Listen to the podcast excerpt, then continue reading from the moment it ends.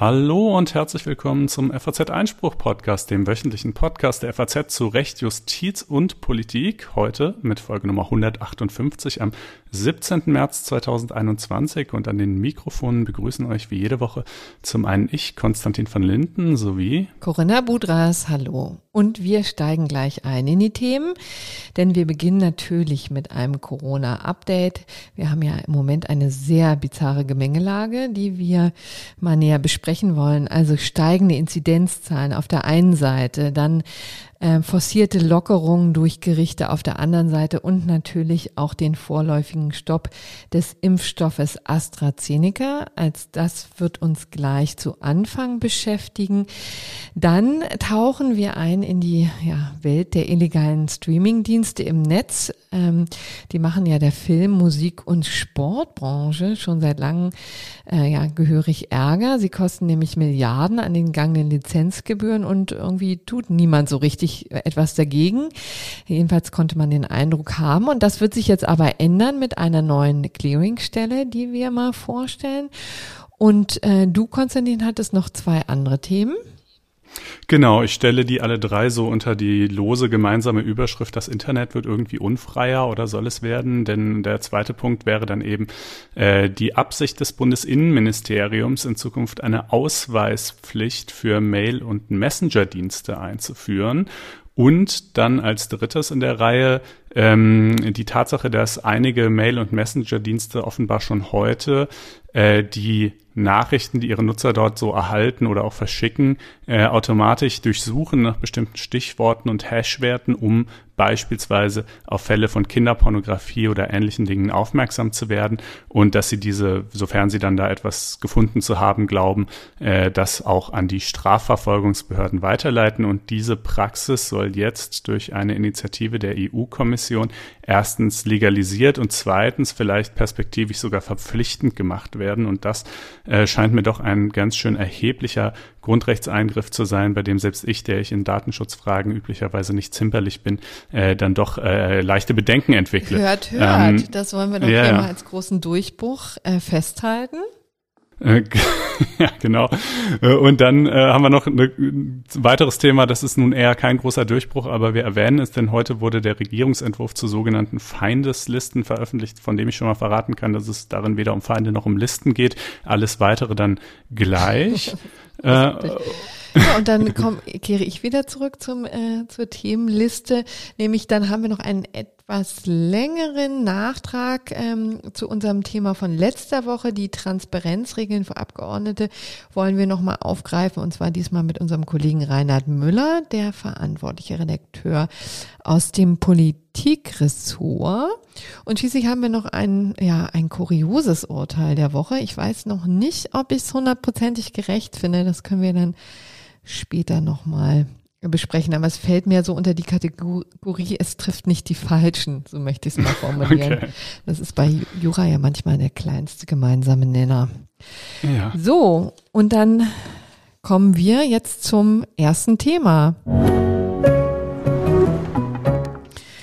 Und zwar zu äh, ja Corona. Äh, was soll man in diesen Tagen anders äh, machen? Denn ähm, es ist natürlich in aller Munde. Ähm, also nur thematisch natürlich, man hofft nicht, ähm, dass es so weitergeht mit den steigenden Inzidenzen, aber sieht ja ein bisschen schlecht aus. Derzeit. Ja, absolut. Also ich meine, es war, es ist vielleicht nicht wirklich verwunderlich, ne? Also äh, nachdem diese diversen Lockerungen beschlossen und ins Werk gesetzt wurden, äh, ist es ja irgendwie einfach naheliegend, dass wenn man mehr Kontakte wieder zulässt, es auch wieder mehr äh, Ansteckungen geben würde. Es reicht ja in einzelnen in einzelnen Bundesländern und Kreisen sogar schon so weit, dass äh, die Schulen sogar wieder, wieder schließen wollen und Anträge dann an die Landkreise oder an die Länder stellen, äh, die dann aber zumindest bisher überwiegend abschlägig beschieden wurden. Ähm, also sprich, ihr müsst weiter aufmachen, obwohl wir hier schon eine Rieseninzidenz haben. Ähm, aber das wird sich nicht lange durchhalten lassen, glaube ich. Aber findest du eigentlich, dass die Lockerungen so weitreichend waren? Also ich muss naja. sagen, an meinem bisherigen Leben hat sich jetzt nicht so unfassbar viel geändert. Ähm, nee, aber vor allen Dingen im Bereich Schulen waren sie es halt. Ne? Also und man sieht ja auch an den Zahlen, sie steigen in allen Altersgruppen, aber am stärksten steigen sie bei den Kindern. Ähm, und klar, wenn sie noch weitreichender gewesen wären, dann wäre es halt noch steiler hochgegangen. Aber ähm, auch so sind wir eigentlich schon wieder mehr oder weniger überall in Bereichen, wo man von einer effektiven Nachverfolgung nur träumen kann.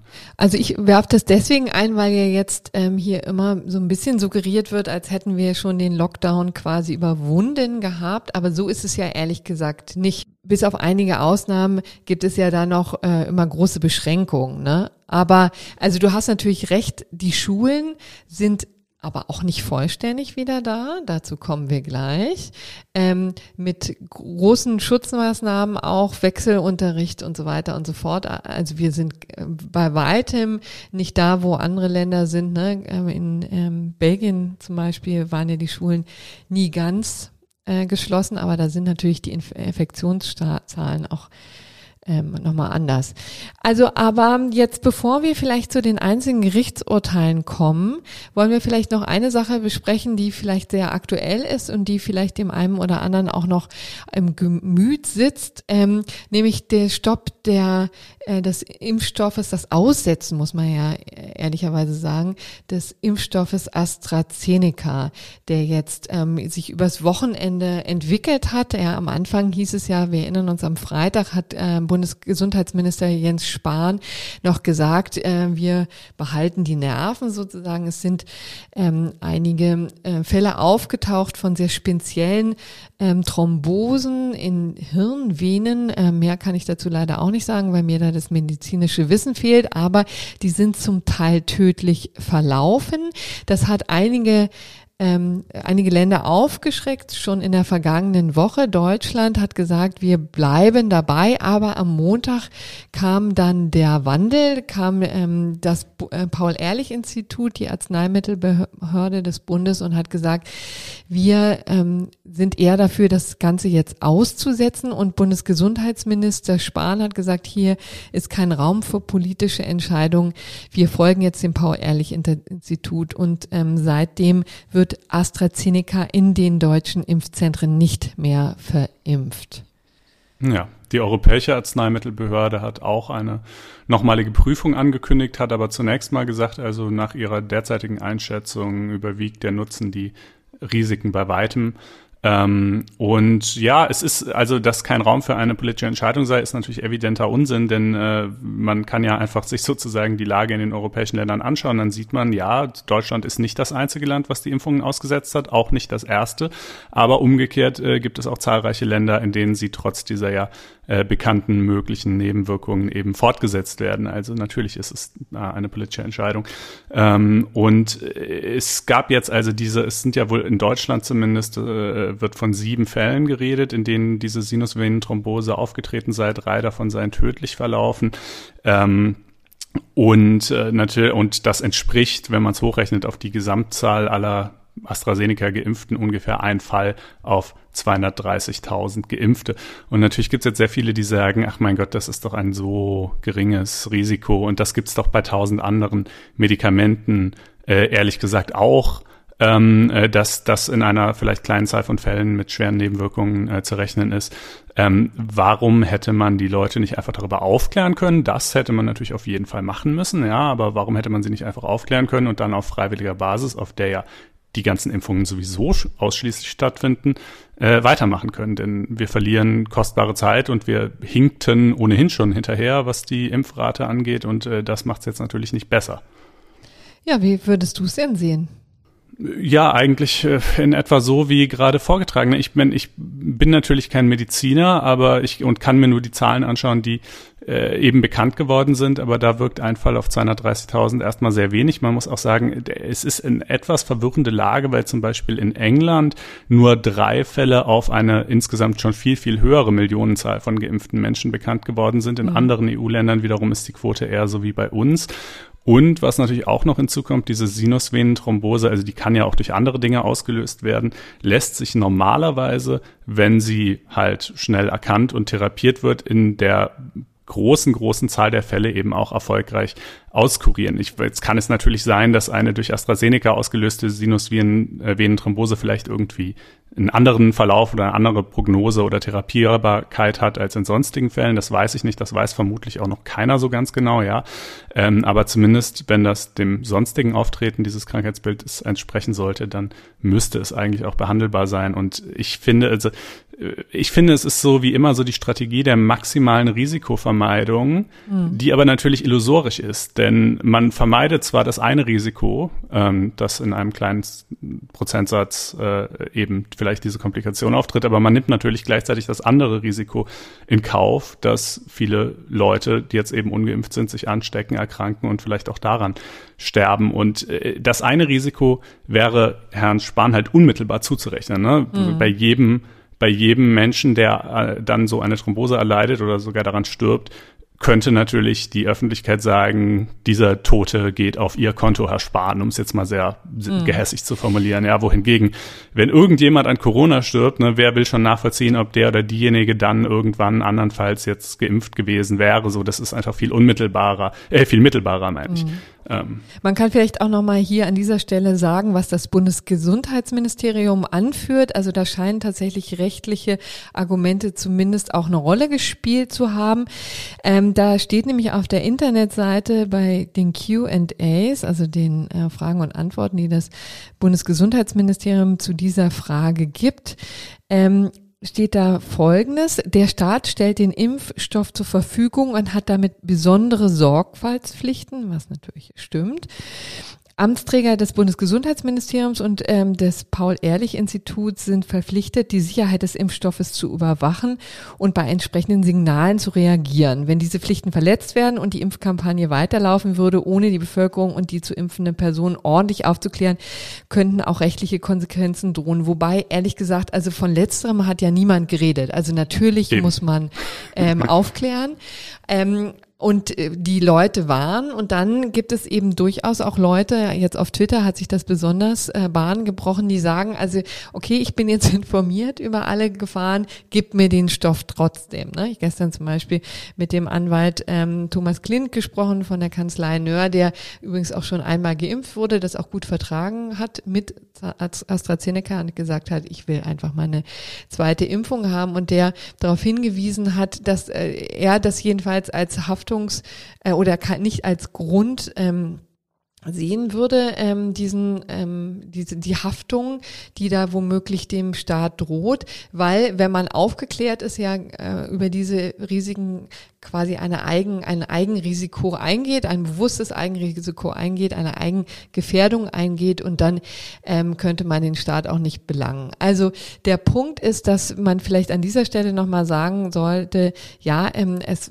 war natürlich, diese Haftung ist seit jeher ein großes Thema, sowohl bei den Pharmaherstellern als auch bei den Staaten. Das war natürlich auch in den Verhandlungen über die Lieferung des Impfstoffes immer ein großes Thema, hat sich auch niedergeschlagen in den Verträgen. Also gibt es auch eine Freistellungsklausel für AstraZeneca, ist ja jetzt einsehbar schon seit einiger Zeit ähm, auf, der, auf den Webseiten der Europäischen Kommission, wo ziemlich deutlich ähm, gemacht wird. Ähm, AstraZeneca wurde von den Staaten freigestellt. Das heißt, Impf geschädigte Impflinge, wie sie ja heißen, können natürlich trotzdem Schadensersatz Geld machen. Also aus der Haftung ähm, äh, ganz kann da niemand raus, aber sie gehen dann eben nicht zum ähm, Hersteller, sondern der kann direkt an die einzelnen Staaten verweisen. Ähm, im, hier wäre das eben Deutschland, die dann tatsächlich prüfen müssten, ob ähm, äh, ob da Entschädigungszahlungen zu leisten sind. Vielleicht zur Erklärung, glaube, ähm, ja. das ist nur in bisher jedenfalls in sehr, sehr äh, beschränkten Fällen überhaupt der Fall gewesen. Es ist wahnsinnig schwer, das überhaupt nachzuweisen. Aber auf der anderen Seite haben wir es natürlich hier auch mit einer gigantischen Impfkampagne zu tun. Also man kann ja auch nicht ausschließen, dass es nicht doch den einen oder anderen Fall geben wird. Ja, aber ich glaube ehrlich gesagt, es ist nicht wirklich die Angst vor einzelnen Schadensersatzklagen. Die wären erstens, wie du schon sagst, schwer nachzuweisen und so weiter. Zweitens, es scheint ja nur einer unter, wie gesagt, ungefähr einer Viertelmillion zu sein. Und die Kosten, die dadurch entstehen, äh, sozusagen durch jeden Tag, den wir nicht impfen oder nur eingeschränkt impfen, weil wir einen der Stoffe nicht einsetzen können, die sind volkswirtschaftlich so unendlich viel höher als alles, was jemals an Schadensersatzzahlungen zusammenkommen könnte. Äh, es geht, glaube ich, einfach um das Vermeiden einer politischen Haftung und sozusagen sozusagen das Nicht-Eingehen wollen von Risiken. Und das ist eben diese deutsche Mentalität, die sozusagen sehr, also meines Erachtens im Ergebnis sehr, sehr kontraproduktiv ist. Aber die beobachten wir hier ja nicht zum ersten Mal. Ähm, und äh, also natürlich, ich, es mag auch sein, vielleicht ergeben sich jetzt auch in den nächsten Tagen, Wochen noch irgendwelche völlig schockierenden Erkenntnisse, die in eine ganz andere Richtung weisen. Aber man kann ja nur von dem ausgehen, was man bisher weiß. Und äh, was man bisher weiß, scheint eben doch zu sein, dass das sehr selten ist. Ähm, und da auf der Basis würde ich sagen, äh, müsste man es eigentlich freiwillig weiter ermöglichen. Ja. Ähm, also danach sieht es jetzt, muss man ehrlicherweise sagen, nicht aus. Ne? Denn also ja. äh, letztendlich ist übrigens, fand ich auch so schön, ich habe dann äh, im Bundesgesundheitsministerium gestern auch mal nach der rechtlichen Grundlage gefragt, das wollen ja Juristen immer wissen, ne? Wo, auf welcher Basis ähm, agieren sie eigentlich, weil das auch viele nachgefragt haben mit äh, die Juristen, die ich gesprochen habe. Und äh, erst von da aus kann man dann ja weitere Schritte überlegen. Und da hieß es einfach, naja, es gibt, also es könnte eine Allgemeinverfügung geben. Die wurde, musste jetzt aber gar nicht erlassen werden, weil im Grunde genommen einfach Herr Spahn alle Länder informiert haben und die haben die Inf Zentren informiert und seitdem wird nichts mehr verimpft und ähm, das ist eben auch gut so. Ähm, das war. Ja, das ist total gut so. Verwaltungshandeln ohne erkennbare Rechtsgrundlage ist, ist absolut super. Ich fand das aber so, das, das die Macht des Faktischen, ne? Also so ist es halt einfach im Moment, da klar, der Staat organisiert alles, der Staat gibt es aus und der entscheidet, ähm, was wann wie gemacht wird. Ne? Deswegen regt sich ja daran, äh, dagegen auch ein bisschen Widerstand und deswegen wäre es ja auch vielleicht, ähm, also oder ich weiß nicht, ob das wünschenswert ist, aber jedenfalls sagen wir mal so, die, die Rechtsgrundlage müsste klarer sein, wenn Hausärzte und Betriebsärzte jetzt äh, schon mitimpfen mhm. würden. Ne? Das ist relativ ja. klar.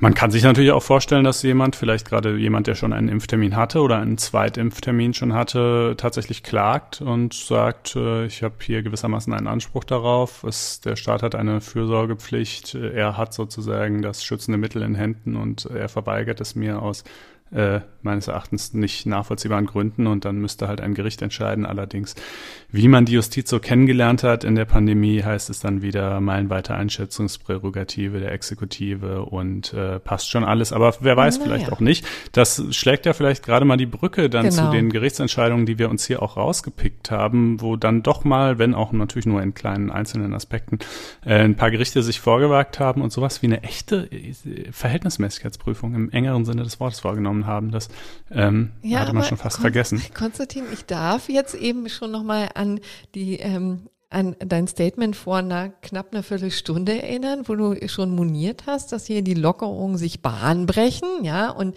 natürlich dann die Infektionszahlen steigen. Also so gesehen müsstest du ja das, was das UVG, also das Oberverwaltungsgericht Saarlouis gemacht hat, ähm, äh, schon auch kritisieren, ne? denn die haben im Saarland den Einzelhandel jetzt geöffnet auf Basis von Gerechtigkeitserwägungen.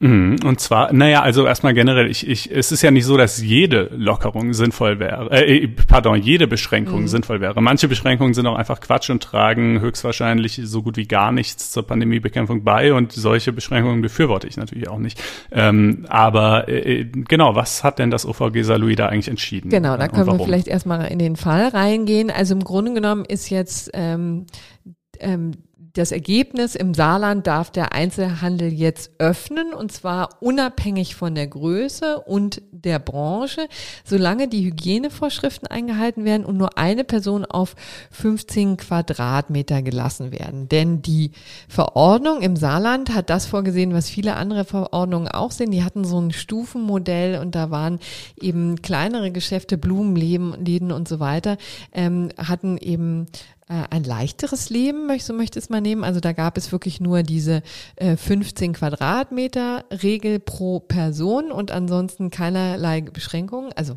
die Hygienevorschriften, die nehmen wir jetzt immer mal als gegeben an. Ne? Die, müssen, die werden uns einfach wahrscheinlich wirklich noch die nächsten Monate, wenn nicht gar Jahre irgendwie ähm, begleiten. Aber davon abgesehen war, hatten dies ähm, einfacher. Dann gab es aber größere Geschäfte, zum Beispiel einen Computerladen, aber eben auch ähm, hier Mediamarkt und ich glaube auch Möbelhöfner oder jedenfalls eine Möbelkette hatte sich da auch dagegen gewehrt, dass das bei denen wesentlich komplizierter war die durften eben äh, maximal zwei Personen auf, äh, aus einem Haushalt auf 40 Quadratmetern erlauben und außerdem nur Terminvergabe äh, vereinbaren. Also da musste man sich tatsächlich entweder äh, telefonisch vorher melden oder übers Internet, um Termine zu vereinbaren und erst dann darf man rein. Das macht die Sache natürlich ja ungemütlicher und auch schwieriger und dagegen ist eine Computerhändlerin vorgegangen und war tatsächlich auch erfolgreich und da wurde eben so eine klassische Verhältnismäßigkeitsprüfung ähm, auch durchgezogen und der Vergleich auch gezogen, macht denn eigentlich so diese Unterscheidung zwischen den Kategorien überhaupt Sinn? Und da hat das OVG auch relativ deutlich gesagt, ähm, macht es nicht. Also hier wird tatsächlich in die Regelung der Berufsausübungsfreiheit und die Eigentumsgarantie eingegriffen, weil eben nicht deutlich wird, worin der Sinn liegen soll, jetzt hier so unterschiedliche Regelungen zu machen. Ähm, außerdem haben die sich bezogen, das fand ich sehr interessant, weil die schon sich da auch einen Schritt, finde ich, vorgewagt haben, weil sie auch die momentane Auslastung der Krankenhäuser sich genau angeguckt haben, gesagt haben, das ist ein Ziel dieser Verordnung, nicht nur die Inzidenzzahlen im Griff zu halten, sondern auch was quasi im zweiten Schritt daraus folgt, nämlich die Auslastung der äh, Krankenhäuser soll ja ähm, so gemanagt werden, dass sie nicht überlastet werden. Und ähm, die haben sich dann die aktuellen Zahlen, das war vergangene Woche, angeguckt und gesagt, also hier ist davon noch nichts zu erkennen. Und außerdem bezogen sich als letztes Argument auf das Robert Koch Institut, das gesagt hat, dass die, äh, das Risiko von Infektionen im Einzelhandel als niedrig anzusehen ist und dass sich die meisten Menschen vor allem im privaten und beruflichen Umfeld ähm, und vor allen Dingen auch im Alten- und Pflegeheim anstecken würden. Das ist so etwas, weiß ich jetzt nicht genau, ob das äh, Robert Koch Institut das hundertprozentig äh, so unterschreiben würde. Vielleicht fühlen die sich da auch missverstanden, weil die ja auf der anderen Seite auch immer noch deutlich machen, wir wissen eigentlich nicht, wo die Großteil der Leute sich anstecken. Oder ja, hat sich daran ja, was geändert? Also naja, insoweit sie es wissen äh, oder zu wissen glauben, scheint es so zu sein, wie das OVG Salui es da wiedergibt. Aber das ist natürlich mit vielen Unwägbarkeiten äh, behaftet. Und ich meine, momentan stecken sich natürlich nicht viele Leute im Einzelhandel an, weil es einfach nicht so viel Einzelhandel genau. gibt. Ähm, äh, aber ich finde es schon, also diese selektive, also dass man natürlich sagt, ja, Supermärkte und Apotheken und so ist, das ist klar. Aber also äh, warum jetzt ein Blumenhändler irgendwie wichtiger ist als irgendwas anderes, weiß ich auch nicht. Ne? Also das ist schon ähm, schwierig und insofern kann ich es schon nachvollziehen, dass das OVG da gewisse Gerechtigkeitsprobleme äh, äh, sieht. Vielleicht ähm, eine Ergänzung noch, bevor wir zum nächsten Urteil kommen. Ich fand das so hübsch, weil dann daraufhin ähm, dann die äh, Regierung vom Saarland die Landesregierung gesagt hat, okay, ähm, wir greifen das Urteil nicht an, also wir legen keine Rechtsmittel ein und sondern halten uns dran und jetzt werden wir das eben ähm, werden darauf achten, dass wir hier viel testen und ähm, dass den Schutz der Bevölkerung anderweitig hinkriegen und das war nicht deswegen so schön, weil ich so dachte, Moment, das ist doch eh nicht mehr angreifbar, das ähm, oder deswegen es stoppen ja viele Verfahren gerade also mhm. im Eilschutz eben äh, vom Oberverwaltungsgericht habe ich da angerufen, habe weil diese habe ich da irgendwie was falsch verstanden? Ähm, weil sie so, nee, nee, sie haben sich auch gewundert, warum ja, die Regierung jetzt so großzügig sagt, okay, wir greifen das Urteil nicht weiter an, wenn es doch ja. ohnehin schon unangreifbar ist. Also so ist es manchmal, aber jetzt FAZ-Einspruch, wissen mehr. Ja, die gegenteilige Strategie legt die äh, Regierung des Stadtstaates Hamburg an den Tag im Umgang mit einer Entscheidung des dortigen Verwaltungsgerichts, äh, die ich jetzt aus Verständnisgründen mal zunächst vorstelle.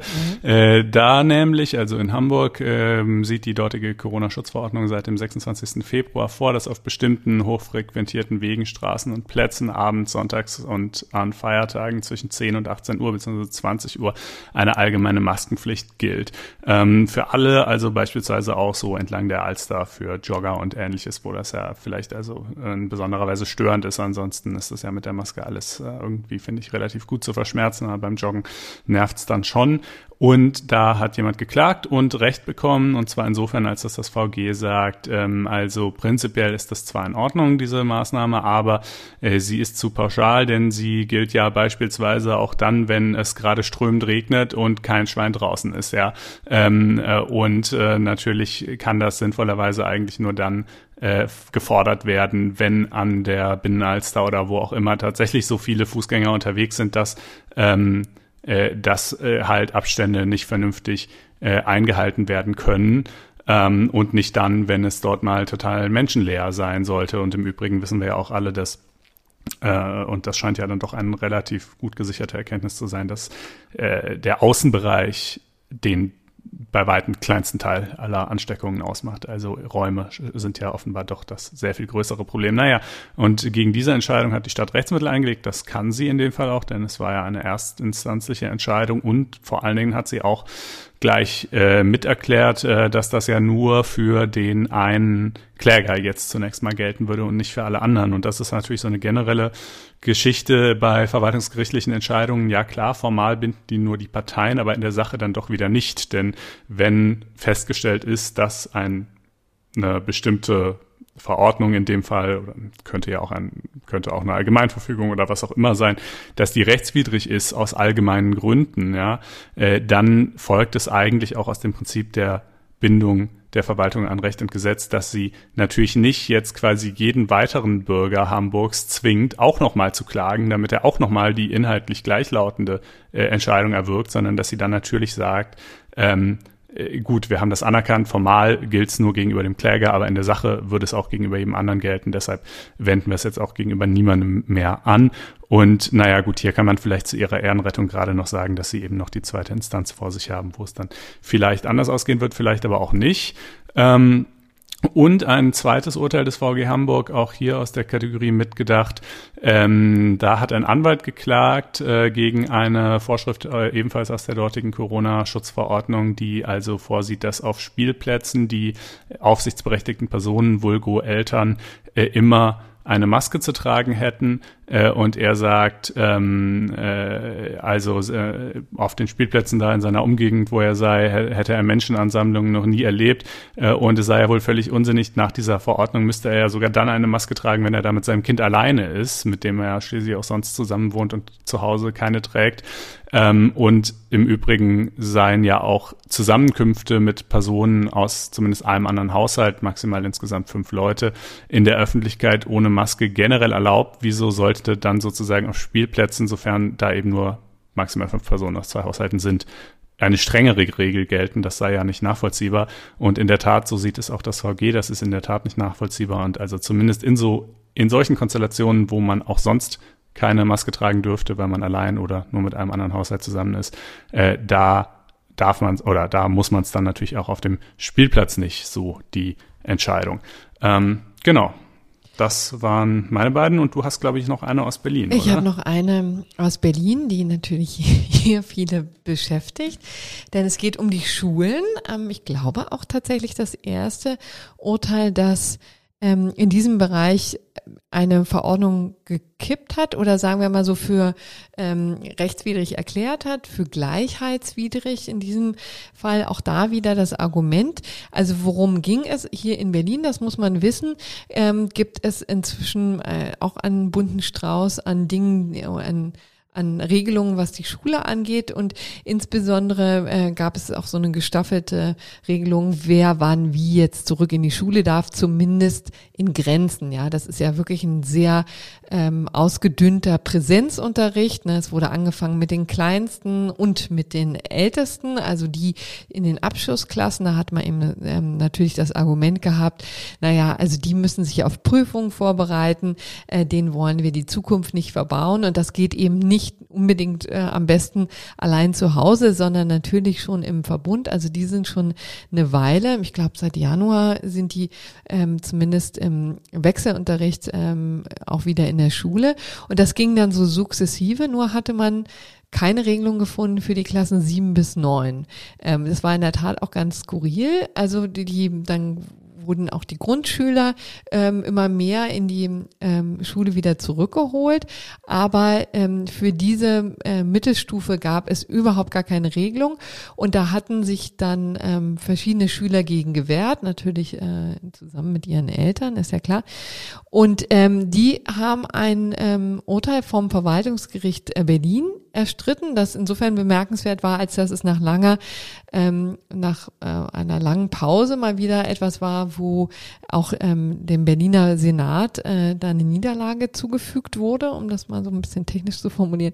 Naja, jedenfalls ähm, hatten die ihm gesagt, es gibt eigentlich gar keinen vernünftigen Grund, warum jetzt inzwischen alle anderen äh, zur Schule gehen dürfen, nur die eben nicht. Ne? Also denn auch die, das Argument, das er am Anfang irgendwie vielleicht äh, bestochen hat, nämlich die Kleinsten und die Ältesten, die Kleinsten weil sie nicht zu Hause mit, mit äh, Online-Unterricht anfangen können und die Eltern einen Knall kriegen. das, ähm, das äh, ließ sich ja noch hören, aber sobald dann die dritten, vierten, fünften, sechsten Klassen äh, wieder zu, zurückgeholt wurden, in Berlin geht die Grundschule ja bis zur sechsten Klasse, wurde dieses Argument eben auch schon wieder ad absurdum geführt. Und das hat ähm, das Berliner Verwaltungsgericht ähm, so äh, entschieden vergangene Woche. Das bedeutet übrigens grundsätzlich, dass die Schüler, die betroffenen Schüler äh, eigentlich wieder in die Schule gehen müssen dürfen, wie auch immer man das formulieren möchte. Da gibt es wohl Verhandlungen. Ich habe mit dem Anwalt darüber gesprochen. Das äh, ist Nico Herting übrigens, der ja schon die eine oder andere Klage gegen den Berliner Sa Senat, aber auch gegen andere ähm, Landesregierung geführt hat auf Basis dieser Corona-Verordnung. Und ähm, da wird noch verhandelt, aber letztendlich hat der Berliner Senat auch schon bekannt gegeben, dass es jetzt ja äh, wieder also die Schüler ganz sacht wieder an den Präsenzunterricht zurückgeführt werden. Es hieß, äh, die dürfen vor Ostern einmal in die Schule kommen, ja, was immer das auch heißen mag. Ähm, denn ja, dann demnächst sind auch wieder ähm, Osterferien, ne? muss man ja auch sagen. Also dann ist eigentlich das mit der Schule schon wieder passé und auf der anderen Seite äh, droht dann die Gefahr von den Osterurlaubern. Also wie man es macht, ist falsch. Tja. Gut, aber das äh, soll unsere kleine Rechtsprechungsauslese gewesen sein. Wir dachten, äh, es ist für uns immer, das kann man ja vielleicht an der Stelle auch mal Transparenz machen, so ein bisschen äh, natürlich auch so eine schwierige Abwägung, weil jede Woche ergehen Dutzende Gerichtsentscheidungen zum Corona äh, Thema, jede davon vorzustellen, ist unmöglich, wäre auch uninteressant, aber äh, so hin und wieder äh, dachten wir, es ist ganz sinnvoll, da mal so einen Überblick zu geben und diese Entscheidungen schienen uns ähm, irgendwie ein bisschen spannender zu sein als der Rest. Aber jetzt äh, würde ich sagen, binden wir das Corona-Update ab und kommen zum, ja, zur, zur, zur Rückkehr äh, der Netzsperren, so muss man es eigentlich nennen, ne? unter dem Namen Clearingstelle. Ja, dann kommen wir jetzt zu den Clearingstellen. Und du wirst formulieren, ähm, da sind die Netzsperren wieder da. Ja, was wäre es denn sonst? Was äh, wäre äh, es denn sonst? Äh, vielleicht erklären wir erstmal, äh, worum es eigentlich geht. Ähm, die, ich hatte es schon am Anfang so ein bisschen angedeutet, wir haben einen ganzen Wust von, ähm, äh, von Seiten, Streaming-Seiten oder in illegalen Tauschbörsen, das ähm, reißt ja in der Tat auch nicht ab, die also sehr bewusst Urheberrechte verletzen, das in Kauf nehmen, um ihren ähm, Nutzern da ein kostenloses Angebot zu machen und die dann den großen Reinbach machen über ähm, schmuddelige Werbung. und die sitzen eben meistens in Deutschland, nicht in Deutschland, sondern sonst wo und ähm, agieren von dort aus und äh, ziehen also relativ, äh, sie agieren auch relativ äh, gefahrlos, muss man sagen, denn sie locken übers Internet ihre Kunden an, ähm, verdienen das Geld und niemand wird ihnen habhaft. So, und das war natürlich ein Zustand, der jetzt vielen ähm, ja, Rechteinhabern schon gestunken hat seit langer, langer Zeit, weil man konnte dem nicht so richtig beikommen, ne? denn es ist sehr, sehr mühsam, gegen Urheberrechtsverletzungen vorzugehen. Übrigens vielleicht an dieser Stelle mal deutlich zu machen, das hat jetzt nichts mit der Debatte um YouTube zu tun. Ne? Darüber haben wir ja auch schon öfter gesprochen, aber das ist schon nochmal eine andere Nummer. Auf YouTube äh, gibt es ja auch viel ähm, also, also die überwiegende Mehrzahl der Dinge, die da hochgeladen sind, sind ja, da sind die Urheberrechte geklärt, da werden Lizenzen gezahlt, also das, was da gemacht wird, ist rechtmäßig.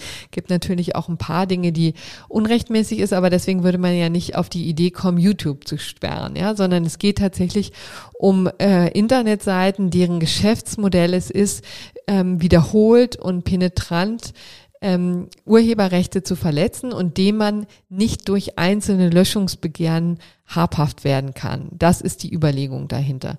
So, und ähm, das war auch bisher relativ mühselig, ähm, dagegen vorzugehen. Da haben natürlich die Internetzugangsprovider ähm, immer äh, Bauchschmerzen mit gehabt. Also da reden wir hier von der Telekom, von Vodafone und so weiter. Das sind ähm, eben Anbieter, die sozusagen die, die Internetseiten dann ähm, zur Verfügung stellen, die ähm, auf denen dann gesurft werden kann. Und die tun sich natürlich sehr schwer damit, ganze ähm, Internetseiten zu sperren, einfach weil das natürlich ein äh, wahnsinniger Eingriff ist, auch in die Netzneutralität. Und eigentlich ist das Grundprinzip ja des Netzes, dass man sich da frei bewegen kann und machen kann, was man will, im Rahmen des Rechts.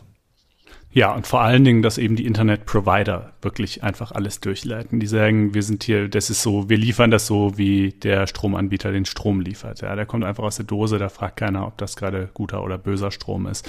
Äh, und genauso liefern wir halt den Datenstrom sozusagen. Und äh, das äh, ändert sich jetzt aber eben doch. Genau, denn es gab jetzt über fast zwei Jahre hinweg äh, geheime Verhandlungen sozusagen in, äh, von einer Allianz, die sich jetzt zusammengeführt ähm, wurde in eine Clearingstelle Ur Urheberrecht im Internet, kurz CUI genannt, also C-U-I-I. Die hat gerade ihre Arbeit aufgenommen, deswegen stellen wir hier so vor, äh, sie vor. Und worum Wer ist dabei? Also das sind natürlich die großen Internetzugangsanbieter in Deutschland, wie eben Telekom und Vodafone. Es ist auch der Branchenverband Bitkom dabei, außerdem natürlich etliche Rechteinhaber, also Unternehmen und Verbände der Musik, Film und Sportbranche, also eben alle jene, die darunter leiden, dass Anbieter die Serien, Filme oder auch Sportereignisse zugänglich machen, ohne Lizenzen dafür zu zahlen. Interessant auch, da ist auch die Bundesnetzagentur spielt da eine Rolle. Aber vielleicht erklären wir mal das Verfahren. Also es ist jetzt eben so, die haben sich also in Verhandlungen eben zusammengeschlossen, haben da ein, ähm, eine so Richtlinien erstellt und eine Prüfstelle ins Leben gerufen, die besteht aus drei Personen unter dem Vorsitz eines ähm, ehemaligen BGH-Richters, also und vor allen Dingen Leuten, die eben sich schon sehr, sehr gut mit Urheberrechtsverletzungen äh, auskennen und die dann ähm, über Anträge, Sperranträge befinden, und zwar in einem relativ schnellen Verfahren, also vom Antragstellung bis ähm, zur Entscheidung soll das ganze Verfahren innerhalb von zwei Monaten abgewickelt sein. Ähm, sind dann eben die jeweiligen ja, Verbände oder Rechteinhaber, ähm, die dann solche Anträge stellen, die einfach eine Internetseite raussuchen und sagen ganz klar, hier wird sehr bewusst und wiederholt und systematisch gegen Urheberrecht ähm, verstoßen. Und deswegen halten wir es in diesem Ausnahmefall für sinnvoll, die ganze Seite runterzunehmen, weil es uns zu mühselig ist, jeden einzelnen ähm, Beitrag und Inhalt ähm, da vor Gericht anzugreifen. Und dann gucken die sich das an ähm, und entscheiden drüber. Über die Entscheidung muss auch noch die Bundesnetzagentur, also eine staatliche Behörde, drüber gucken. Ist insofern auch ganz spannend, weil die bisher viele andere Dinge gemacht haben, aber eben nicht Inhalte geprüft haben und auch so eine, so eine Sperren eben nicht überprüft haben. Also das ist ein ziemlich großes Radwasser ähm, auf privatwirtschaftlicher Ebene, muss man sagen, ähm, gedreht wird und wo man versucht, ähm, eben abgesegnet durch dann die Bundesnetzagentur, wo versucht wird, dem ähm, Thema systematisch ähm, quasi zu Leibe zu rücken. Man hofft so im ersten Jahr vielleicht so 100 Seiten zu sperren. Man hat angefangen äh, mit einer Streaming-Seite, die relativ groß war. Ich meine, glaube ähm, Serienstreams SX oder S.to, das ähm, so war sie auch zu erreichen. Und die wurde schon vergangenen Donnerstag vom Netz genommen. Ja. Naja, also gesperrt. Also das funktioniert immer so, dass die Nutzer dann umgeleitet werden. Ne? Aber du hast schon ausprobiert und dir ist es ähm, gelungen, die Sperre zu umgehen, oder?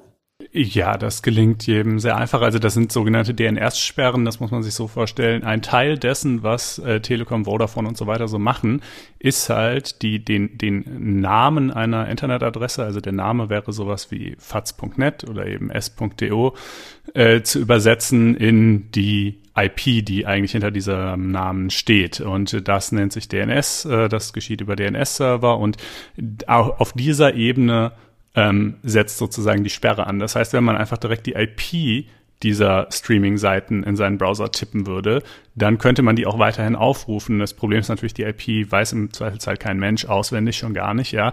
Äh, und bei der Übersetzung dieses Namens in die IP, da setzt halt die Sperre an. Deshalb kann man es aber auch sehr leicht umgehen, indem man einfach einen anderen DNS-Server bei sich einstellt. Das kann man unabhängig von seinem Provider machen. Also standardmäßig wird der des Providers verwendet, aber man kann halt auch öffentliche DNS-Server von anderen Anbietern nehmen und dann äh, ist man auch schon wieder golden. Aber ähm, ja, ich finde es so, also wie finden wir das denn? Weil, also mein Punkt wäre so ein bisschen, zu, auf der einen Seite, ja, klar, dieses, äh, diese Serienseite, die wir da gerade erwähnt haben, oder auch Kino und Kino X dann später, und so, es ist wirklich völlig offensichtlich sozusagen, die reden sich immer raus mit, ja, wir stellen ja nur Links bereit und wir sind im Grunde nur sowas wie eine Suchmaschine für bla bla bla. Das ist wirklich erkennbarer, absoluter Käse. Die, es sind illegale Angebote, die mit der systematischen Verletzung von Urheberrechten Geld verdienen. Und äh, wenn es nicht möglich ist, diese Server direkt irgendwie stillzulegen, weil sie sonst wo stehen, wo wir nicht rankommen, dann ist er eigentlich nur naheliegend naheliegend und irgendwie praktisch und sinnvoll, äh, eben über die Internetprovider zu gehen. Es gibt aber, finde ich, schon zwei Probleme. Das eine ist natürlich sozusagen das drohende Problem der Ausweitung. Ja, was kommt in Zukunft noch alles? Gut, das finde ich allerdings als Argument immer ein bisschen schwach, weil sozusagen dieses Erdrutsch-Argument, das kann man halt immer und bei allem führen. Ähm, äh, das größere Problem sehe ich vielleicht eher, dass das jetzt, was diese Lösung, die jetzt hier gefunden wurde, ist ja wirklich die basiert einfach auf einer Absprache, wie du gerade gesagt hast, zwischen Internetprovidern und äh, Urheberrechtsverbänden. Äh, und wer da eigentlich so gar nicht einbezogen wurde, ist quasi die Gemeinschaft der Internetnutzer, also dann stellvertretend vielleicht durch irgendwie die Zivilgesellschaft oder so. Und es muss, klar, die haben zwar dieses Entscheidungsgremium, wo irgendein ehemaliger BGH-Richter drin sitzt, aber es wird letztlich, es gibt keinen Gerichtsbeschluss. Es ist ähm, äh, nicht wirklich nachprüfbar sozusagen, was die da eigentlich machen. Und man weiß auch nicht, also die Bundesnetzagentur macht vieles, aber für die Grundrechtsabwägung im Bereich des Urheberrechts war sie jetzt bisher auch wahrlich nicht zuständig. Ähm, und äh, also das finde ich also ein bisschen problematisch, dass da so ein Verfahren gewählt wurde, was finde ich eigentlich nicht den Standards im Hinblick auf Grundrechtsschutz und so weiter entspricht, die schon sinnvollerweise eingehalten werden sollten, Aber äh, wenn man müssten jetzt entschuldige, warum müssten die Nutzer da jetzt mit eingebunden werden? Denn es ist jetzt, es geht jetzt hier wirklich ja nur um die Kunden letztendlich. Nicht, wie gesagt, wir sind nicht bei YouTube, wo es darum geht, eigene Inhalte hochzuladen, sondern die werden jetzt daran gehindert, ähm, illegal zu gucken. Warum sollten, äh, was hätten die für gute Argumente zu sagen, wir dürfen es doch? Naja, ob sie Argumente gut oder schlecht sind, das wäre sozusagen die zweite Frage. Aber jedenfalls sind die Nutzer, die Internetnutzer ja sozusagen die maßgeblich Betroffenen. Die, denen wird jetzt quasi ein Teil, ein kleiner Teil zugegeben, äh, des äh, Internets rausgesäbelt aus dem, was sie erreichen können. Und damit sind sie natürlich irgendwie hier äh, Betroffene und Partei eigentlich. Und Aber, ob sie jetzt, wenn ja? ein Laden auf der, auf der, auf der Straße geschlossen wird wegen illegalen, wegen Geldwäsche, wegen illegalen Machenschaften, wegen äh, Hygieneverstöße, dann fragst du ja auch nicht die Kunden, was die dazu sagen, oder? Nee, das tust du in der Tat nicht, aber ich glaube halt, die Analogie, die trägt einfach nicht so ganz, weil ich habe ja zum Beispiel auch mit niemandem einen Vertrag, der mir sagt, du gewährst mir Zugang zu allen Läden auf der Straße, aber ich habe halt schon mit meinem Internetprovider einen Vertrag, der mir sagt, du gewährst mir Zugang zum äh, Netz und also ah, ne, nee, aber gesagt, diese äh, entschuldige, das ist jetzt ja. eine andere Situation. Da muss man sagen, der hat na, der hätte natürlich ähm, also der Streaming äh, Serienstreams SX, die vom Netz genommen wurden, die haben natürlich eine Möglichkeit dagegen vorzugehen. Es gibt ein Beschwerdeverfahren, wo dann diese Sache nochmal überprüft wird, aber das ist ja etwas anderes als die Kunden.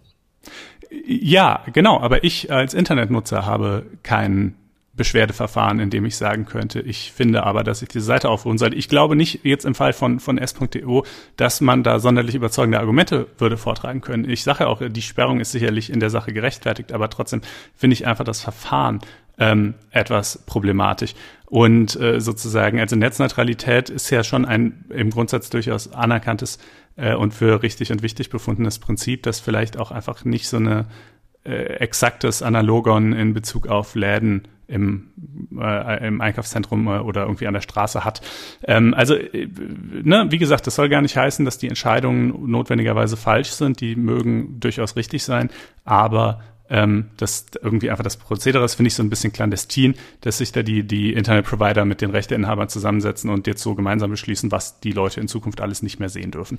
Ähm, Muss man sagen, ist halt der Not geschuldet, ne? Also ich glaube, den, also insbesondere den Internetprovidern, das kann man mal hier mit Fug und Recht behaupten, wäre wär natürlich lieber, wenn's, ähm, wenn sie von einem Gericht dazu verurteilt werden. So war es ja in der Vergangenheit auch immer. Ne? Mhm. Die sind dann natürlich äh, vor Gericht gezogen und ähm, denen ist natürlich lieber, wenn diese eine staatliche Stelle das nochmal deutlich macht. Das, aber das hat ja wirklich in der Vergangenheit nicht funktioniert. Man muss vielleicht dazu auch nochmal sagen, das ist ja auch ein Wettrennen gegen die Zeit. Ne? In dem Moment, wo so ein Ding runtergenommen wird, ähm, poppt ähm, kurze Zeit später wieder auf. Also insofern ist auch dieses staatliche Verfahren, also das, das Gerichtsverfahren äh, ist da einfach nicht weitergekommen. Das muss man relativ ehrlich sagen. Und das ist jetzt quasi eine Notlösung, die ausschließlich für sehr offensichtliche Fälle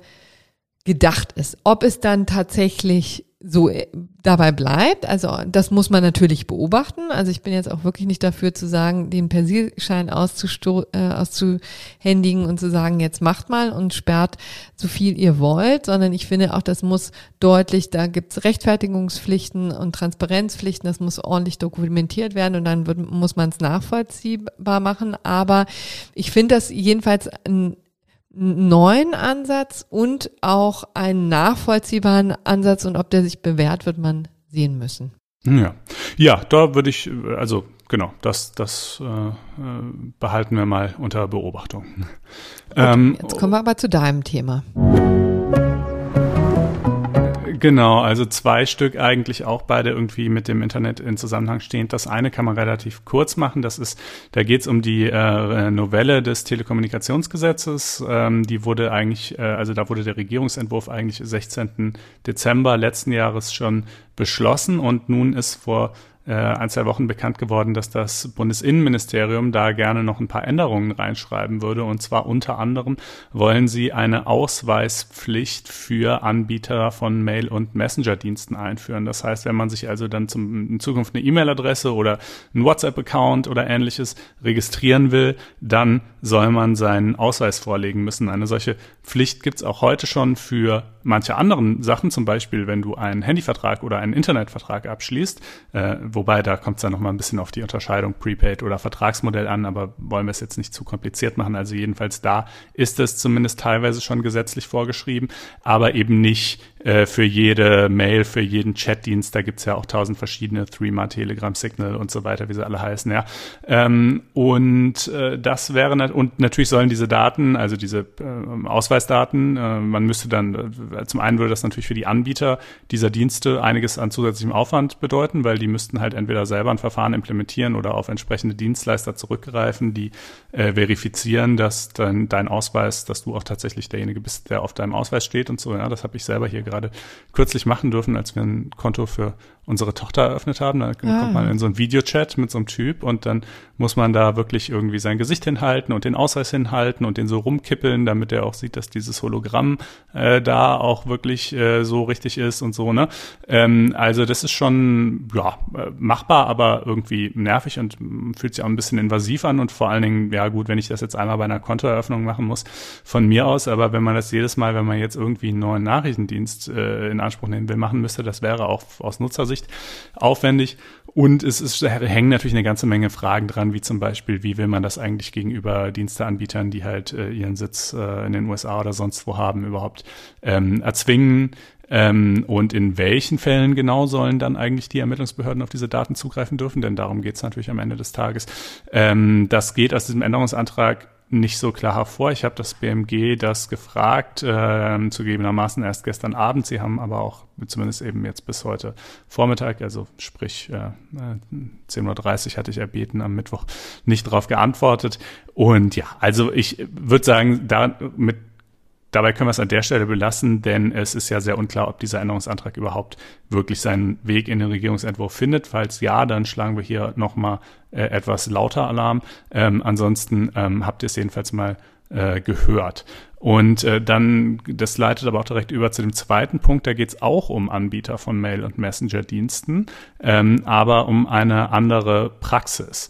Und zwar muss man wissen, manche Anbieter, zum Beispiel Gmail oder Outlook, durchsuchen schon heute die Mails ihrer Kunden automatisch mit Algorithmen nach bestimmten Indikatoren, von denen sie annehmen, äh, dass sie darauf hindeuten, dass da, äh, dass sie zum Beispiel irgendwie kinderpornografisches Material austauschen oder ähnliches. Ja, das eine Methode ist äh, die Hashwert-Methode. Das heißt, die haben eine Datenbank von äh, angeblich äh, kinderpornografischen Bildern. Jedes Bild hat einen Hashwert, der ist sozusagen äh, individuell identifiziert und dann durchsuchen sie halt, wenn du jetzt irgendwelche Bilder als Dateianhang äh, an einer Mail verschickst oder erhältst, gleichen sie quasi deren Hashwerte ab und wenn da eins dabei ist, äh, das mit dieser Datenbank übereinstimmt, dann ähm, ja je nach je nach Anbieter kann dann gegebenenfalls erstmal in einem zweiten Schritt ein Mitarbeiter drüber sch schauen und oder äh, es wird aber gerade bei diesem Hashwert-Verfahren gerne auch mal direkt an die Behörden weitergeleitet.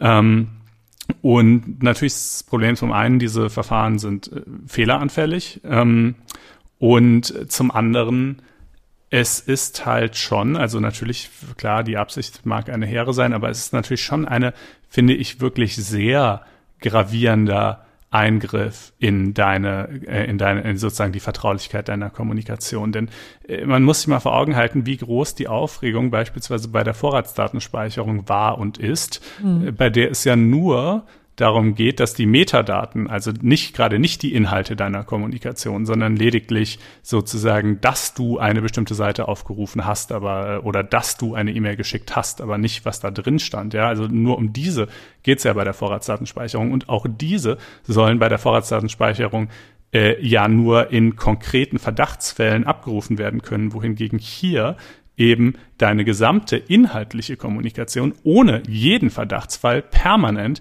äh, äh, durchsucht wird. Äh, also nicht durch einen Mensch, sondern durch einen Algorithmus, aber gleichwohl und dann eben gegebenenfalls im zweiten Schritt auch durch einen Mensch. Und das, äh, ja, also doch, da mm, läuft es mir dann auch ein bisschen kalt ah. den Rücken runter, obwohl ich ja, wie gesagt, in so Überwachungsdingen jetzt echt weniger zimperlich bin als äh, manch andere. Ähm, aber äh, da finde ich, ist ein problematischer Punkt erreicht. Und äh, ich habe in Vorbereitung auf die Sendung auch mal mit Patrick Breyer gesprochen, den hatten wir hier auch schon mal im Podcast. Ähm, Mitglied der Piratenpartei sitzt für selbige im Europarat und er hat auch auf seiner Homepage so ein ganzes Kompendium zu diesem Themenkomplex zusammengestellt mit tausend Links und weiterführenden Informationen. Das packen wir in die Show Notes. Das ist sehr gehaltvoll und hilfreich für jeden, den es interessiert, denn äh, es gibt jetzt eben und äh, das, also was ich bisher geschildert habe, war ja erstmal nur in Anführungsstrichen eine Sache, die halt manche äh, Mail- und Messenger-Anbieter freiwillig praktizieren. Ähm, aber jetzt gibt es eben zwei Gesetzvorha Gesetzvorhaben auf europäischer Ebene. Ähm, das eine ist die, ist so eine Übergangsverordnung, denn also die Überlegung ist quasi, seit dem, seit Ende letzten Jahres unterfallen diese Anbieter von Mail und Messengern der E-Privacy-Verordnung und dürften das deshalb nicht mehr. Und die EU-Kommission möchte aber, dass sie das weiterhin dürfen sollen und sie will es ihnen deshalb erlauben und dazu in einer Übergangsverordnung sie quasi von den insoweit hinderlichen Vorschriften der E-Privacy-Verordnung dispensieren. Und da steht, eine, steht die Abstimmung im EU-Parlament an, vermutlich im April oder Mai. Und nach so einem äh, geleakten Verhandlungsstand sieht das Ganze aus, als würden praktisch alle Fraktionen mit äh, irgendwie kleinen Ausnahmen äh, dem auch zustimmen wollen.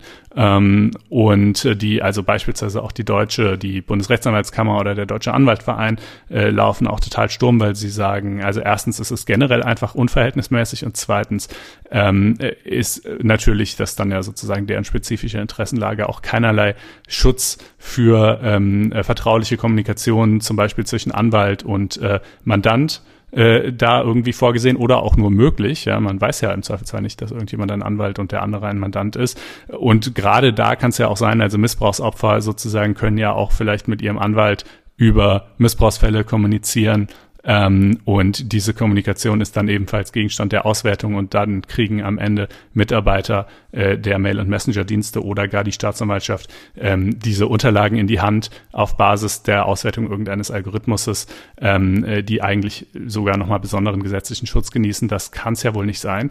Ähm, aber ja, es sieht so aus, als solle es das sein. Natürlich. Ähm, Wobei es ja noch im Fluss ist, ganz offensichtlich, ne? Ja, also es sieht, es sieht schon so aus, jedenfalls, als würde diese Übergangsverordnung ähm, wahrscheinlich verabschiedet werden. Dann Patrick Breyer sagt natürlich, die reicht aber gar nicht aus, denn selbst wenn die kommt, dann dispensiert sie zwar vielleicht von den Vorschriften der E-Privacy-Verordnung, aber es gibt auch noch die Datenschutzgrundverordnung, die steht dem ebenfalls entgegen, äh, so jedenfalls nach seiner Rechtsauffassung. Und ähm, äh, allerdings natürlich ist auch das Problem immer, ja gut, aber dann sowas muss man halt auch erstmal zum EuGH bringen irgendwie. Ne? Und das dauert halt auch Jahre.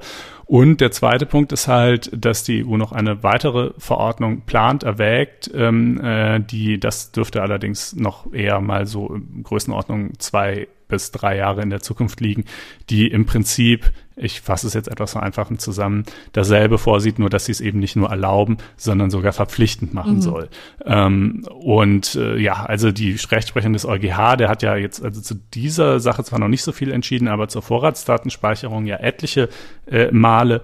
Und äh, da hat er eigentlich echt immer hohe Hürden angelegt und hat gesagt, also automatisierte äh, Durchsuchen von allem äh, geht eigentlich gar nicht, höchstens bei schwerer Terrorgefahr. Und ja, einzelne Abrufe bei begründeten Verdachtsfällen gehen schon, aber eben gerade nicht sozusagen dieses Durchkämmen von allem. Plus, wie gesagt, da geht's ja nur um die Metadaten. Hier geht's sogar um die Inhalte der Kommunikation. Und ähm, nee, sorry, also da finde ich tatsächlich auch die Grenze erreicht. Und auch wenn man dadurch vielleicht den einen oder anderen äh, Menschen sicherlich dingfest machen könnte, klar, natürlich, äh, so ist das ja schon oft mit sicherheitspolitischen Maßnahmen, aber ich finde, es steht in keinem irgendwie ausgewogenen Verhältnis zu der Einschränkung der Privatheit der Kommunikation. Ja, guck, das lassen wir doch jetzt mal so stehen und wirken. Gell? Und kommen jetzt ähm, zu den zu den Feindeslisten, oder?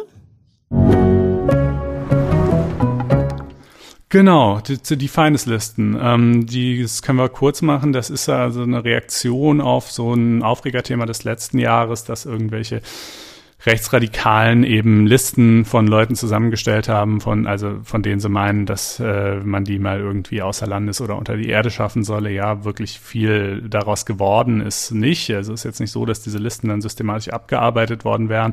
Aber natürlich ist es auch schon unschön genug, ähm, seinen Namen überhaupt dann auf seiner solchen Liste zu finden, vielleicht auch noch seine Anschrift oder ähnliches. Ähm, aber was jetzt eigentlich der, also sozusagen, und deshalb firmiert das unter dieser Überschrift, Feindeslisten, das der, der heute verabschiedete Regierungsentwurf, aber was eigentlich drin steht, ist ein bisschen was anderes. Ähm, denn es ist danach strafbar in Zukunft, wenn man personenbezogene Daten, das kann also schon der Name sein, beispielsweise, von anderen Menschen, das kann also auch ein einzelner Mensch sein, es muss keine Liste sein, veröffentlicht in einer und sich dabei in dem Moment, wo man das tut, äh, sich darüber im Klaren ist, dass es sein kann, dass Dritte diese Daten nutzen werden, um beispielsweise denjenigen zu verprügeln mhm. ähm, oder bestimmte andere Straftaten zu begehen. Äh, man muss das nicht wollen, ja, also es muss gar nicht die Absicht sein, dass Dritte das machen werden. Äh, und es muss auch schon erst recht nicht passieren, äh, sondern es muss lediglich die Gefahr bestehen. Und das ist natürlich wahnsinnig weitgehend, denn ehrlich gesagt, also jeder zweite kritische Presseartikel erfüllt das so ungefähr, weil sozusagen, wenn wir jetzt schreiben, Nikolaus Löbel von der CDU hat Geld mit äh, irgendwie Masken äh, Vermittlungen verdient, dann kann es ja durchaus sein, dass jemand anderes sich geneigt fühlt, ähm, äh, zu sagen, Mensch, der Typ, den knöpfe ich mir mal vor, dem haue ich eine rein. Ja, deshalb, weil das natürlich so offensichtlich nicht gewollt sein kann, gibt es auch eine Ausnahme durch den Verweis auf 86 Absatz 3 StGB, wo eben Berichterstattung über Vorgänge des Zeitgeschehens und auch noch einige andere Dinge ähm, eben gerade sozusagen ausgenommen sind von der Strafbarkeit. Das macht's erheblich besser, muss man schon sagen. Aber es bleibt, finde ich, trotzdem eine etwas problematische Haftbarmachung für das Mögliche, noch nicht mal unbedingt das tatsächlich passieren, aber das Mögliche und nicht notwendigerweise gewünschte Verhalten Dritter. Ähm, und klar, man kann sich Konstellationen vorstellen, wo man denkt, dass irgendwie das passt schon so, ja, wenn ich jetzt irgendwie. Ich wollte gerade sagen, es trifft natürlich einen gewissen Nerv, ne? Also das äh, ist ja aus einer Erfahrung aus dem Netz der vergangenen Jahre herausgewachsen. Genau, also äh, zum Beispiel, was weiß ich, wenn man jetzt in irgendeiner abgefahrenen Altidila Hildmann Telegram-Gruppe ist und sozusagen die letzten 200 Nachrichten ähm, beziehen sich alle darauf, Mensch, äh, Politiker XY, der gerade mal wieder irgendwas gemacht hat, was wir doof finden, dem sollte man wirklich mal eine reinhauen oder den erhängen oder was auch immer, ja. Und dann postet jemand, äh, übrigens, ähm, äh, seine Adresse ist dies und das. So, und dann sozusagen dieser Post war total sozusagen für sich genommen kein Aufruf zur Gewalt oder ähnliches, aber in dem Kontext dieses Gesprächs ähm, ist in der Tat dann wohl klar, dass man das wahrscheinlich in dem Fall sogar gewollt hat, aber jedenfalls mal erkennen musste, dass es, dass es die Gefahr schafft, dass diesem Menschen dann tatsächlich was passiert. Und in so einem Fall würde man wahrscheinlich sagen, ja, ist nachvollziehbar, ist okay. Aber man kann sich halt eben doch auch viele andere Fälle vorstellen, wo einfach das Verhalten von Dritten öffentlich kritisiert wird und das natürlich die Gefahr birgt, dass wiederum andere dadurch wütend werden und denen irgendwie was antun wollen. Und dann ist halt immer die Frage, ja, musste man das jetzt erkennen, dass es diese Gefahr schafft? Und äh, natürlich auch sozusagen, hat es die Gefahr wirklich geschaffen? Wahrscheinlich wird es am Ende des Tages nur um Fälle gehen, wo sich die Gefahr auch verwirklicht hat. Ja, weil sozusagen, wenn sie sich nicht verwirklicht, war sie dann überhaupt jemals da? Und wie groß war sie? Ist ja schwer zu bestimmen.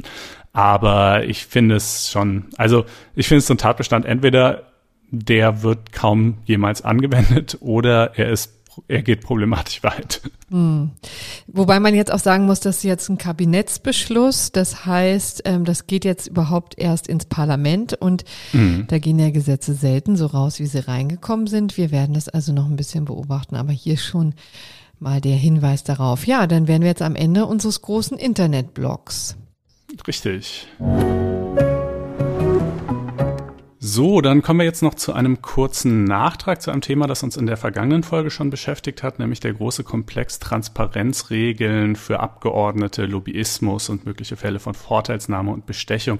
Da kann ich, glaube ich, einen Aspekt kurz vorneweg ansprechen. Äh, und zwar ist im Zuge dieser ganzen großen Debatte jetzt der Vorschlag laut geworden, man solle doch den Strafrahmen des 108e Strafgesetzbuchs, also der sogenannten Mandatsträgerbestechung, erhöhen und das zu einem Verbrechen hochstufen. Das ist so eine Maßnahme, das hört sich erstmal so an, als würde die Politik da richtig was anpacken und sich sozusagen selber mehr an die Kandare nehmen. Aber wenn man etwas genauer hinschaut, muss man leider feststellen, dass es damit zumindest nicht so besonders weit her ist, denn dieser Straftatbestand ist einfach so eng formuliert und hat so hohe Hürden, dass er kaum jemals zur Anwendung kommt. In den vergangenen vier Jahren zum Beispiel kein einziges Mal und seit seiner Einführung überhaupt erst eine Handvoll Male.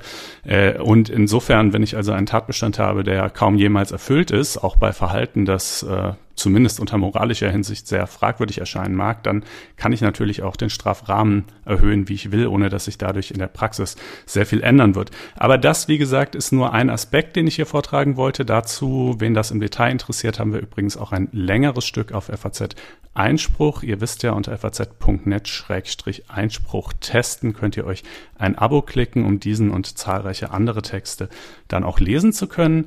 Ähm, aber wir wollten uns mit dem Thema jetzt auch nochmal mit Reinhard Müller unterhalten. Regelmäßigen Hörern des Podcasts wird er bekannt sein und regelmäßigen Lesern der FAZ natürlich sowieso. Er ist verantwortlicher Redakteur für Staat und Recht und Zeitgeschehen und FAZ Einspruch. Und äh, ja, Herr Müller, Sie haben äh, so ein kleines bisschen zumindest eine Verteidigung der umtriebigen, möchte ich es mal nennen, äh, und geschäftigen vielleicht Parlamentarier unternommen und ein bisschen davor gewarnt, dass man jetzt auch nicht zu weit gehen dürfe mit, mit Offenlegungspflichten und Nebentätigkeitsverboten und ähnlichem. Äh, wollen Sie das vielleicht erstmal kurz skizzieren, wo Sie da das Problem oder die Gefahren sehen? zum einen, ja, vielen Dank. Danke, dass ich dabei sein darf, mal wieder. Ähm, es ist keine Verteidigung der schwarzen Schafe. Es ist auch keine in irgendeiner Weise Verteidigung deren Verhaltens. Aber man wird schon hellhörig, wenn so unbarmherzig auf die drei, die ja ganz klar Outlaws sind und schon ausgeschlossen wurden aus der Fraktion eingedroschen wird, dann denkt man manchmal, Moment, aber wo führt das Ganze hin, wenn wir jetzt diese schlechten, schlimmen Fälle, also Hard Cases, Bad Law sagt man ja auch, zum Maßstab nehmen. Und da muss man schon sagen, was wäre die Folge, wenn man jetzt alles offenlegt, äh, totale Offenheit schafft, würde das vielleicht Freiberufler abchecken, würde es zu einem Beamtenparlament führen, zu einem Abnickerparlament? Was ist das für eine Vorstellung von einer Fraktion, die Ehrenerklärung bis Freitag 18 Uhr abgeben muss und alle machen es auch brav? Äh, ist nicht das Parlament schon zu sehr Abnickverein zum jetzigen Zeitpunkt? Und das sind Fragen institutioneller Art, die man sich, glaube ich, auch stellen kann, wenn so vehement aufgrund von weniger Fälle ein System gefordert wird, das dem Bild eines freien Mandats und eines freien Abgeordneten widerspricht. Also ich glaube, wo ich auf jeden Fall zustimmen würde, wäre, dass man sicherlich Bundestagsabgeordnete haben möchte, die vorher auch mal einen normalen Beruf ausgeübt haben und insofern sozusagen auch einfach wissen, wie das ist und mit welchen Härten man vielleicht als, als Arbeitnehmer oder auch als Selbstständiger sich so herumschlagen muss und das dann dementsprechend auch in ihre politischen Entscheidungen einbringen können. Und zweitens, dass man natürlich auch Bundestagsabgeordnete haben möchte, die vielleicht auch in der Tat die Möglichkeit haben, irgendwann wieder in diesen Beruf zurückzukehren und die somit nicht total abhängig von der Politik und von ihrer Partei sind. Das ist sicherlich äh, richtig und nachvollziehbar für jedermann. Aber die Frage ist natürlich in der Tat, wann, also warum genau äh, würde ein Abgeordneter äh, oder ein, ein potenzieller Abgeordneter denn von einer politischen Karriere abgeschreckt werden, wenn er verpflichtet wäre, transparenter ähm, mit seinen Nebeneinkünften umzugehen oder vielleicht auch auf manche Betätigungen tatsächlich zu verzichten. Also äh, sofern das alles unanrüchige Dinge sind, die er da nebenher betreibt, spreche ja auch nichts dagegen, sie offenzulegen, oder? Nicht ganz. Also die Frage ist ja zum Beispiel, wenn es um Einkünfte geht, um Aufwandsentschädigungen, ähm, die dann sozusagen als Bruttobeträge offengelegt werden müssen und der Eindruck entsteht, das seien schon Nettobeträge, wenn Geschäftsbeziehungen offengelegt werden müssten, Mandatsgeheimnisse tangiert wären, vielleicht sogar das Arztgeheimnis in einem oder anderen Fall, dann äh, kann das schon abschreckend wirken, glaube ich. Und ähm, schon allein die neue Regelung, relativ neue der Mittelpunkt des Mandats als Tätigkeit sozusagen, das könnte man ja sagen, das versteht sich von selbst, war eben vorher nicht so geregelt. Das hat ja schon durchaus zu ähm, einer eher knappen Entscheidung in Karlsruhe, wenn wir es jetzt mal rein verfassungsrechtlich sehen, geführt. Äh, die Frage, was für ein Bild wollen wir eigentlich, was für ein Abgeordnetenbild hat das Grundgesetz?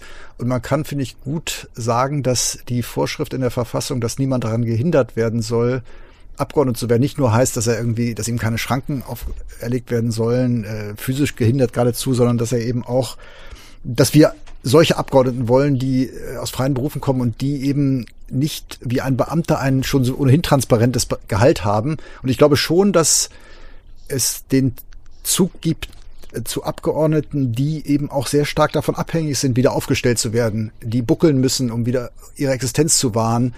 Und äh, es könnte sein, dass diese allgemeine Empörung, die berechtigt ist aufgrund dieser Einzelfälle, man, vielleicht gibt es ja auch noch ein paar mehr, die muss man auch nachgehen und sich dann eben genau überlegen, was man für Lücken schließen muss, aber dass diese Empörung äh, zu einer umfassenden Regelung führt, aber eben auch zu einem anderen Abgeordneten-Typus.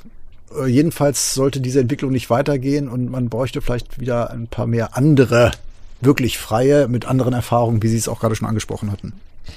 Darf ich vielleicht da mal kurz einhaken, weil du hast jetzt schon eingangs auch relativ deutlich gemacht, du, dass du auch diese ja, Ehrenerklärung bis Freitag 18 Uhr sehr kritisch gesehen hast. Kannst du das vielleicht noch mal ein bisschen ausführen? Das fand ich einen interessanten Punkt, weil ja letztendlich das ja etwas war, was glaube ich rundweg eigentlich für gut befunden wurde. Erstmal, dass er überhaupt ähm, da so vehement vorgegangen wurde, diese eingefordert wurde und auf der anderen Seite, dass eben auch alle mitgemacht haben. Du siehst es offensichtlich ein bisschen kritischer?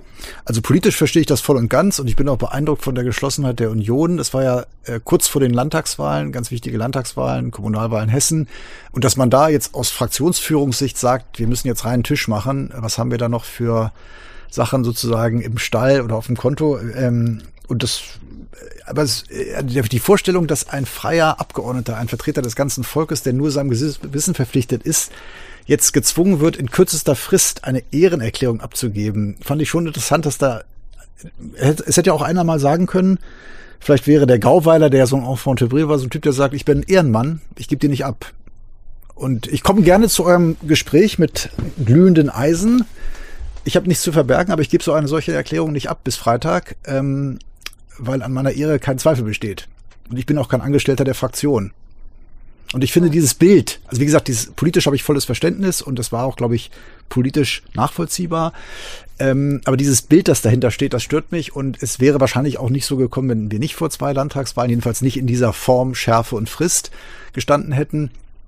Und wie gesagt, dass der Bundespräsident auch sagt auf unserer schönen Veranstaltung, das ist sozusagen unabhängig vom Rechtlichen ein Schaden für die Demokratie. Also dieses, ähm, äh, das kann eben auch mit den Wahlen zusammenhängen, aber ähm, man muss sich eben fragen, was ist dann die Folge, wenn so ein äh, so etwas aufgebauscht wird, so eine Kulisse hochgefahren wird, deren Sog man sich da nicht entziehen kann. Und da gilt, glaube ich, schon wieder die Regel. Also ist das die, sind das die Fälle, auf deren Grundlage wir jetzt unseren Abgeordnetenbild formen?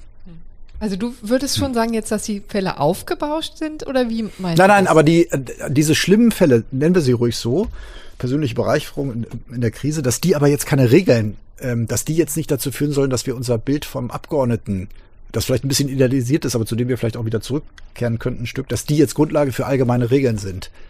Und ich finde, je mehr man die hochzieht, desto mehr erweckt man ja den Eindruck, das ist eher die Regel als die Ausnahme.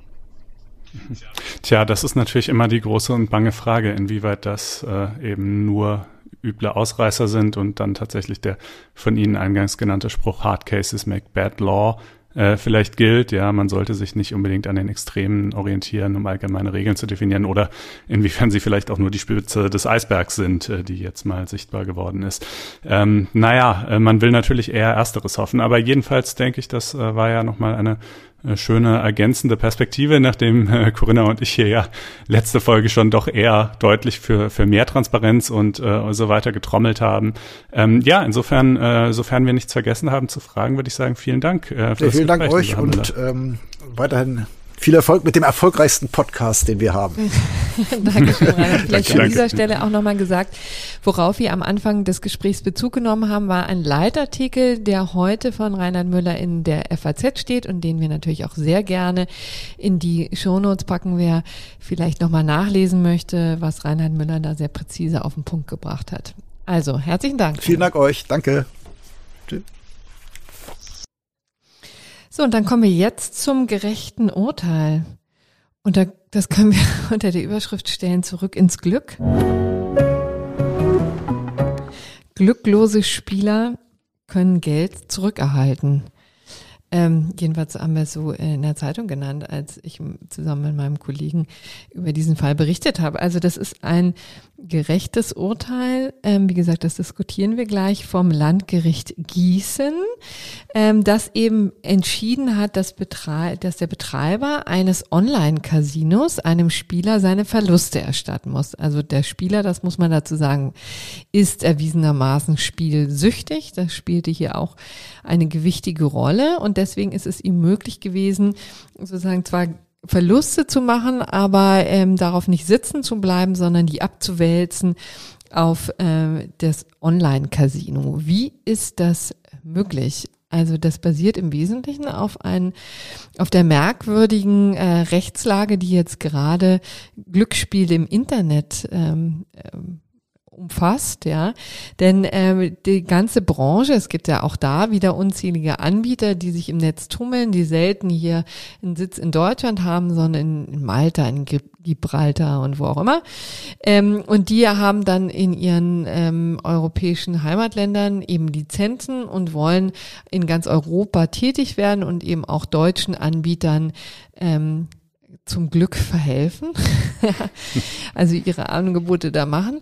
Und ähm, das ist eben in Deutschland ähm, rechtlich äh, total schwierig, weil das eigentlich über lange, lange Zeit äh, verboten war. Man muss sagen, das deutsche Glücksspiel und auch Sportwettenrecht ist eigentlich ähm, eigentlich eine einzige Heuchelei gewesen, immer viele Jahre hinweg, um es mal wirklich sehr deutlich zu sagen. Aber ich finde, das ist in diesem Fall auch gerechtfertigt, weil wie ja viele Leute wissen, Glücksspiel natürlich nicht komplett verboten ist, sondern nur durch staatliche Stellen durchgeführt werden durfte über lange, lange Jahrzehnte. Wir haben die staatliche Lotterie, ja, ähm, die da ihre Sachen ähm, anbieten konnte. Wir haben natürlich auch ähm, hier die äh, Spielcasinos.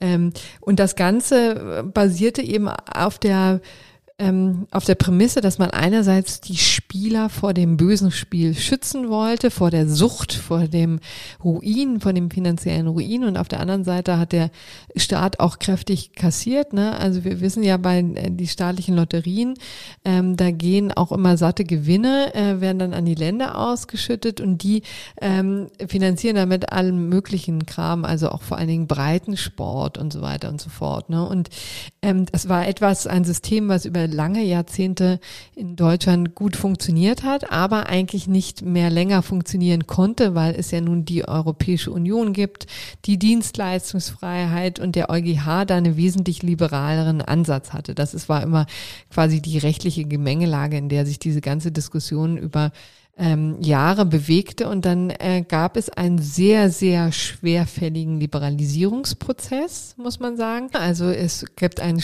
Glücksspielstaatsvertrag, der jetzt sukzessive von den ganzen Bundesländern außer Schleswig-Holstein ähm, ratifiziert werden muss. Warum ist Schleswig-Holstein ausgenommen? Ja, weil die schon wirklich seit Jahren sehr liberaleren Ansatz hatten und das schon von vornherein unter bestimmten Beschränkungen ähm, erlaubt haben und deswegen gibt es so diese, diesen merkwürdigen Flickenteppich in Deutschland.